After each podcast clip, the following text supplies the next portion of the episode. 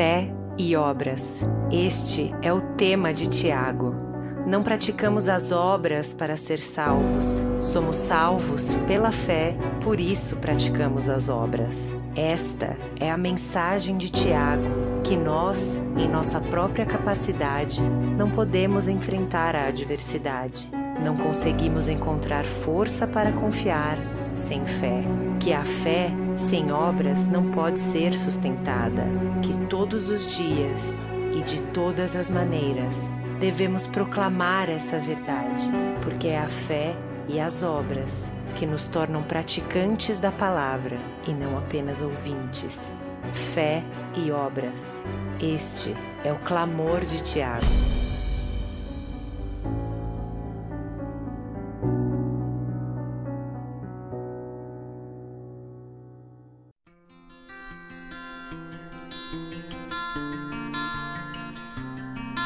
Boa noite, caros ouvintes. Sejam todos bem-vindos ao programa Família em Foco. Estamos aí dando continuidade à nossa série de devocionais na carta de Tiago, Uma Fé em Ação. É uma alegria estar com vocês nessa noite e vamos continuar meditando, caros ouvintes irmãos, nessa carta fantástica de Tiago. Gostaria de pedir a vocês que me acompanhassem nessa jornada, abrindo suas Bíblias. Você que está em casa, está com seu aplicativo, abra sua Bíblia Tiago, capítulo 2, do 1 ao 13. Nós hoje vamos meditar em mais uma porção da carta de Tiago. Agora vamos falar sobre não façam acepções de pessoas. É o tema de, dessa parte, dessa porção da carta de Tiago. Não façam acepções de pessoas. Vamos ler? Tiago, capítulo 2, do versículo 1 ao 13. Tiago diz assim: Meus irmãos, como crentes em nosso Senhor, como crentes em nosso glorioso Senhor Jesus Cristo, não façam diferença entre as pessoas, tratando-as com parcialidade. Suponham que na reunião de vocês entre um homem com anel de ouro e roupas finas, e também entre um homem pobre com roupas velhas e sujas. Versículo 3. Se vocês derem atenção especial ao homem que está vestido com roupas finas, e disserem: Aqui está o lugar apropriado para o Senhor. Mas disserem ao pobre: Você fique em pé ali, ou sente-se no estrado, no chão, junto ao estrado dos meus pés, onde eu ponho meus pés. Não estarão fazendo discriminação e fazendo julgamentos com critérios errados? Versículo 5. Ouçam, meus amados irmãos, não escolheu Deus os que são pobres aos olhos do mundo para ser ricos em fé e herdar o reino que ele prometeu ao que os amam? Mas vocês têm desprezado o pobre. Vocês têm desprezado, não são os ricos que oprimem vocês, não são eles que o arrastam para os tribunais, não são eles que o difamam um bom nome sobre o qual vocês foi invocado. Se vocês de fato obedecem à lei do reino, encontrada nas Escrituras, que diz: ame o seu próximo como a si mesmo, estarão agindo corretamente. Versículo 9. Mas se tratarem os outros com parcialidade, estarão cometendo pecado e serão condenados pela lei como transgressores, pois quem obedece a, lei, a toda a lei, mas tropeça em apenas um ponto, torna-se culpado de quebrá-la inteiramente. Pois aquele que disse, não matarás, não adulterarás, perdão, também disse, não matarás. Se você comete adultério, mas comete assassinato, torna-se transgressor da lei. Versículo 12. Falem e ajam como quem vai ser julgado pela lei da liberdade, porque será exercido juízo sem misericórdia sobre quem não foi misericordioso. A misericórdia triunfa sobre o juízo. Amém? Tiago, capítulo 2, do versículo 1 ao 13, meus caros irmãos e ouvintes. Vamos orar? Senhor nosso Deus, queremos te agradecer pelo privilégio de ler a tua palavra, pelo privilégio de estarmos paz livre, onde podemos transmitir esse, essa série de devocionais que se encontra nas escrituras sagradas, na Bíblia Sagrada, Senhor. Abençoa cada ouvinte nessa noite, cada família possa ser edificada, cada irmão possa ser edificado por essa palavra e que o teu Espírito possa abençoá-los em nome de Jesus. Amém. Não façam acepções de pessoas. É o tema de Tiago nessa noite. Tiago já começa a chamando a atenção dos irmãos no versículo 1. Meus irmãos, como crentes em nosso glorioso Senhor Jesus Cristo, não façam diferença entre pessoas, tratando-as com favoritismo, tratando-as com parcialidades de outra tradução. O que estava acontecendo, caros ouvintes, na igreja pelo século, quando o Tiago escreveu essa carta? A igreja estava enfrentando um problema sério, um problema social muito sério. Ela estava fazendo discriminação de pessoas por classe. Era isso que estava acontecendo na igreja do primeiro século, que hoje é muito comum também em nosso meio. Isso revela o quanto a carta de Tiago é atual, quanto ela é relevante para os nossos dias e como devemos parar para meditar no clamor de Tiago nessa noite, por meio do Espírito de Deus. E ele vai apelar para a figura de Jesus Cristo, nosso Senhor, e usa um termo que só se encontra aqui em Tiago, o glorioso Senhor Jesus Cristo. Por que Tiago apela para o glorioso Senhor Jesus Cristo? Exatamente porque Jesus, sendo glorioso, sendo Deus, sendo Filho de Deus, ele desce a esse mundo, se torna um servo para servir aos homens. E aqui Tiago está apelando, mostrando, a Jesus, ele vê esse mundo pobre, simples, humilde, sendo ele o Senhor da glória. E Tiago começa com uma palavra carinhosa, chama os seus ouvintes, os seus leitores de irmãos, meus irmãos. Uma palavra de fraternal, de amor, de carinho, uma palavra pastoral de Tiago. Ele quer orientar a igreja de como deve lidar com essas questões sociais. E ele continua. Ele vai dizer que os irmãos precisam ter cuidado com o seu julgamento. Precisam ter cuidado com o seu julgamento. Veja como ele vai colocar agora. Tiago agora vai colocar uma analogia, ele traz um exemplo prático para a igreja. Suponham que na reunião de vocês entre um homem com anel de ouro e roupas finas, e também entre o pobre com roupas velhas e sujas. Tiago agora apresenta, ele vai dar um exemplo prático para a igreja. Suponha, por exemplo, entre esses dois tipos de pessoas na igreja, uma rica e uma outra pobre. Como é que vocês devem se comportar? Como vocês devem tratar essas visitas que chegaram à igreja? E Tiago vai continuar falando. Ele vai dizer assim, no versículo 3: Se vocês derem atenção especial ao homem que está vestido com roupas finas e disserem: Aqui está o lugar apropriado para o Senhor. Mas disserem ao pobre: Você fique em pé ali, ou sente-se no chão, junto ao estrado onde eu ponho meus pés. Não estarão fazendo discriminação e fazendo julgamentos com critérios errados. Tiago agora está mostrando que a igreja do primeiro século estava com esse problema social sério, ela estava privilegiando um determinado grupo de pessoas em detrimento de outras simplesmente porque aquele homem é rico, vestido de roupas finas, enquanto o outro visitante era pobre, simples, vestido com roupas sujas. E Tiago vai alertar a igreja: vocês estão fazendo julgamentos errados, vocês estão dando critérios errados para, na medida que vocês recepcionam essas visitas na igreja. Vocês precisam ter cuidado com isso. Né? Vocês estão julgando pela aparência. Tiago quer dizer isso também. E quando, à medida que Tiago fala, e nós meditamos nessa palavra, caros ouvintes e irmãos, me lembra o episódio de Samuel, do grande profeta Samuel no Antigo Testamento, onde depois que o primeiro rei de Israel, Saul, ele é rejeitado por Deus como rei, e Deus vai em busca agora de outro rei, um rei segundo seu coração, que é Davi, Samuel vai à casa de Davi, na casa de Jessé, seu pai.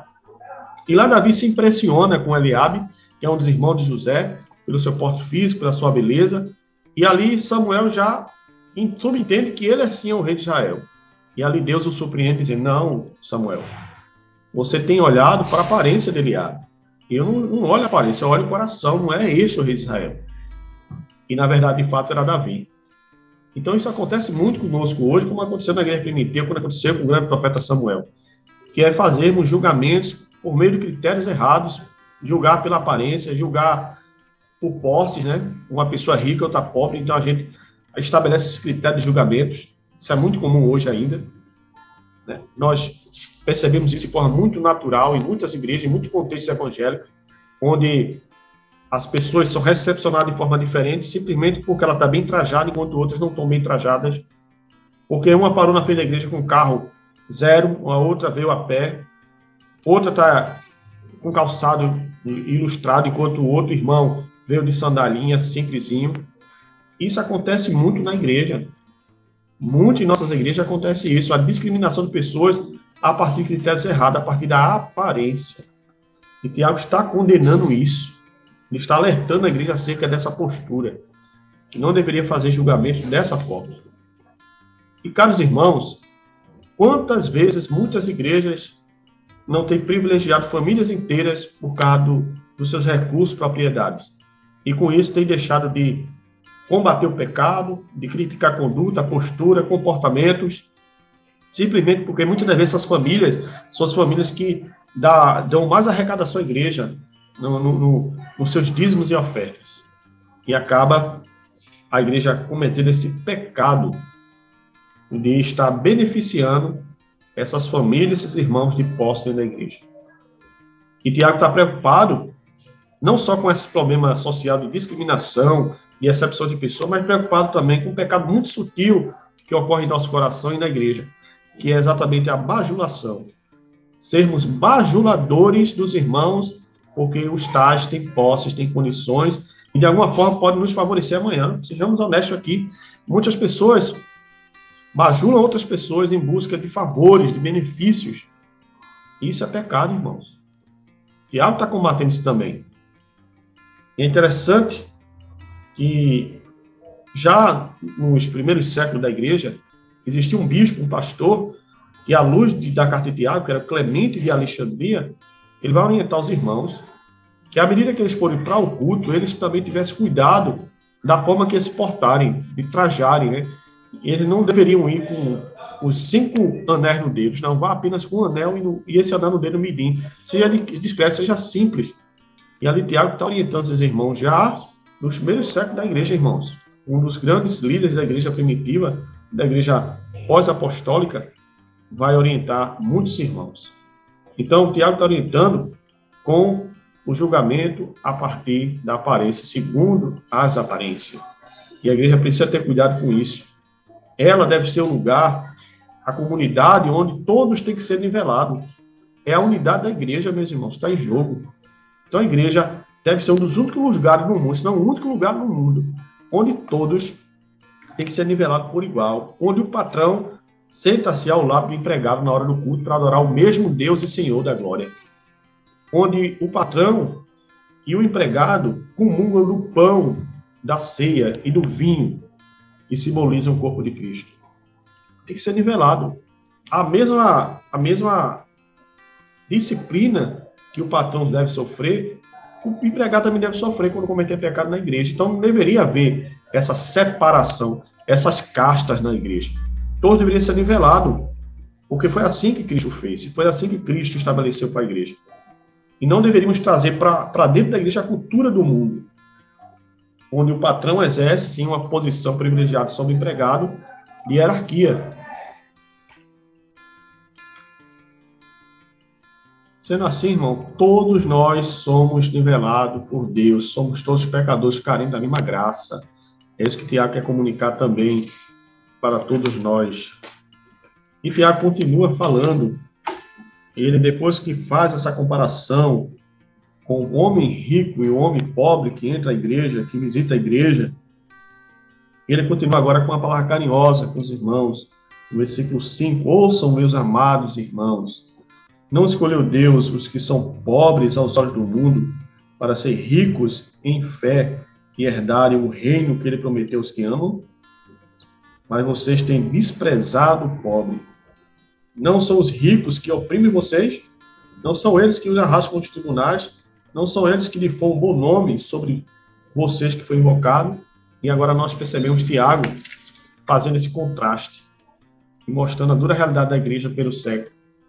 Tiago fala uma verdade espiritual profunda, mostrando que Deus tem empatia também pelos pobres, que Deus se revelou também aos pobres, que esses pobres que não têm recursos financeiros, propriedades, terras, títulos, para este também Deus se revelou e para este Deus o tornou rico. Por quê? Porque a riqueza desses tais, irmãos, ela não é palpável nesse mundo que é perecível. Ela é eterna, ela está na pessoa de Cristo. Por que eu disse também? Porque Cristo também se revelou aos ricos, e não só aos pobres. Devemos entender aqui que Tiago está fazendo um contraste entre a riqueza da pobreza e a pobreza da riqueza. Ele está mostrando que esses pobres aqui, Deus se revelou a eles. Que eles sendo pobres, neste mundo, aos olhos dos homens, eles são ricos para com Deus, porque entregaram sua vida a Jesus, porque eles têm o Senhor da glória, como Tiago coloca no versículo 1. Eles têm a Cristo, que é a sua maior riqueza. Enquanto a riqueza desse mundo é boa, mas é passageira. Ela é, é relevante, mas ela passa. E, já, e Tiago faz esse contraste. E agora ele mostra que este rico, estes ricos que visitam a igreja, ele, ele coloca de três formas. Veja como ele coloca aqui. Não são os ricos que oprimem vocês? É uma pergunta. Não são eles que o arrastam para os tribunais? A segunda pergunta. E não são eles que difamam o bom nome que sobre vocês é invocado? Então, Tiago está mostrando aqui, provavelmente, esses ricos eram que perseguiam a igreja, irmão. Levavam os crentes aos tribunais para pagar dívidas. Era ele que difamava, difamava o nome de Jesus Cristo, o nome do nosso Senhor, o nome do reino de Deus. Então, Tiago elenca perguntas, três perguntas básicas, para mostrar aos cristãos pelos séculos é, o problema que existia na igreja. Eles estavam favorecendo pessoas que praticavam isso com eles, que levavam eles aos tribunais, que massacravam eles, que perseguiam eles. Eles desprezavam os pobrezinhos que entravam na igreja e recebiam Cristo como Salvador e que eram contados por Deus como aqueles que seriam ricos na eternidade. Veja como isso é importante. Isso é muito importante. Mas devemos lembrar algumas coisas importantes, gente. Isso aqui é um dado histórico, né? Ao longo da história da igreja, e até hoje, né, igrejas evangélicas no Brasil e no mundo afora, quem tem sustentado a obra do evangelho do reino de Deus, na sua grande maioria, são pessoas pobres. São trabalhadores rurais, agricultores, né, viúvas, órfãos, que na sua maioria não só tem sustentado a igreja, mas tem composto o corpo da igreja cristã ao longo dos séculos. Na sua grande maioria, são formados por pessoas simples, pessoas pobres. Uma outra coisa importante, nesse contraste que Tiago faz, do versículo 5 ao versículo 7, ele não está dizendo que a porta do reino de Deus nos céus é fechada para os ricos. Não, não é isso que ele está dizendo.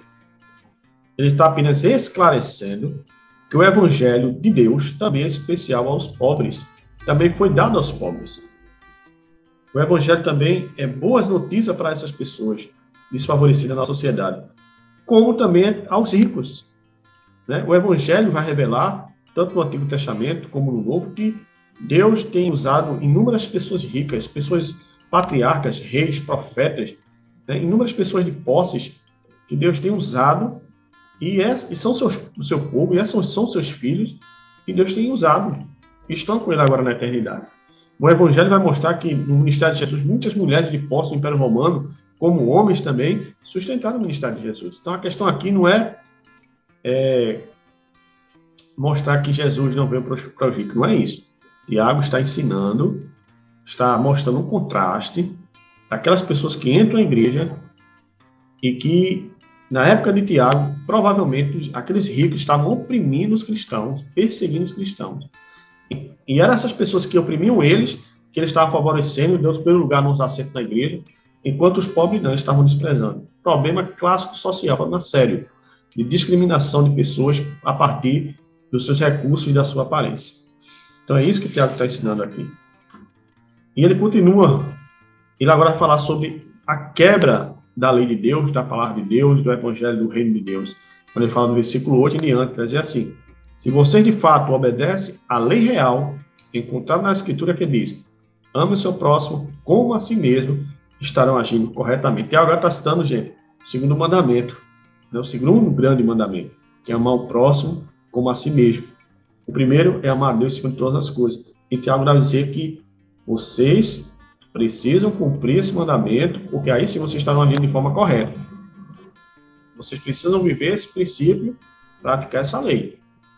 Mas, se tratar o outro com favoritismo, outros com favoritismo, estarão cometendo pecado e serão condenados pela lei como transgressores. Então, essa mesma lei, se eles praticarem, estiver correto, mas se eles estiverem fazendo acepção de pessoas, eles serão condenados por essa mesma lei, que aqui Tiago chama de lei real, lei do reino, lei do rei. E continua no versículo 10: Pois quem obedece toda a lei, mas tropeça em apenas um ponto, torna-se culpado de quebrá-la inteiramente. Então, Tiago está dizendo o seguinte: não tem como você dizer que ama a Deus e você odeia seu irmão, ou você despreza seu irmão. Tiago está dizendo não tem como isso acontecer. Você acaba pecando de forma geral em tudo que Deus ensinou. E ele vai continuar dizendo: E Tiago vai continuar falando, versículo 11: Pois aquele que disse, não adulterarás, também disse, não matarás. Se você não cometer adultério, mas cometer assassinato, torce transgressor da lei. Agora, Tiago está voltando ao Antigo Testamento, aos dez mandamentos lá em Êxodo 20, e traz dois mandamentos e contrastando-os com outros mandamentos. Se você pratica uma coisa e não pratica outra, você é culpado e transgressor de toda a lei. Você está tá incorrendo, você está sendo incoerente com a fé que, que você diz professar. E aí, Tiago, agora no versículo final, nos versículos finais, ele vai dizer assim: Assim falai, assim procedei, como devendo ser julgados pela lei da liberdade. Agora, Tiago fala e usa outra expressão para falar do evangelho da lei de Deus, a lei da liberdade, que seria o evangelho do nosso Jesus Cristo, o evangelho da graça de Deus, né? mostrando que os crentes deveriam ter uma fé coerente, uma fé em ação, uma fé prática, um, um discurso tem, tem, que, tem que ecoar na prática. Não, eu não posso falar algo e fazer algo diferente. Eu não posso dizer que é o meu irmão e quando ele chega na igreja de forma simples, eu desprezo ele porque ele é pobre. É isso que o Tiago está ensinando aqui. Seja coerente com a sua fé. Pratique-a de forma coerente. E ele vai dizer no final que essa lei da liberdade, o evangelho, ela vai julgar aquelas pessoas que fizeram discriminações de pessoas, que fizeram acepções de pessoas. Né? Essa lei que nos tirou do cativeiro legalista e nos levou, nos tirou da mera exterioridade para a gente contemplar as pessoas de forma integral, não só julgar pela aparência, mas ter os critérios de Deus corretos. Ele vai dizer assim no versículo final, no versículo 13: Porque será exercido juízo sem misericórdia sobre quem não foi misericordioso, e a misericórdia triunfa sobre o juízo. Então, irmãos, que possamos exercer misericórdias, possamos é, viver o evangelho na prática, possamos evitar essas acepções de pessoa na igreja, que possamos nivelar todo mundo por igual, porque é assim que Deus faz. Amém? Queria orar por vocês, agradecendo ao Senhor por essa noite e essa palavra tão encorajadora e edificante para todos nós. Senhor nosso Deus, queremos te agradecer por esse momento tão especial na tua presença, Senhor, lendo a tua palavra que meu, nossos irmãos sejam edificados, sejam os ouvintes sejam abençoados, em suas famílias, seus casamentos, Senhor. Queremos te pedir tudo isso em nome de Jesus. Amém. Obrigado, caros ouvintes, pela tremenda audiência que você tem nos dado. E espero falar, continuar falando com vocês sobre a carta de Tiago, né? Essa jornada aí, nós começamos só agora. Um forte abraço e Deus abençoe.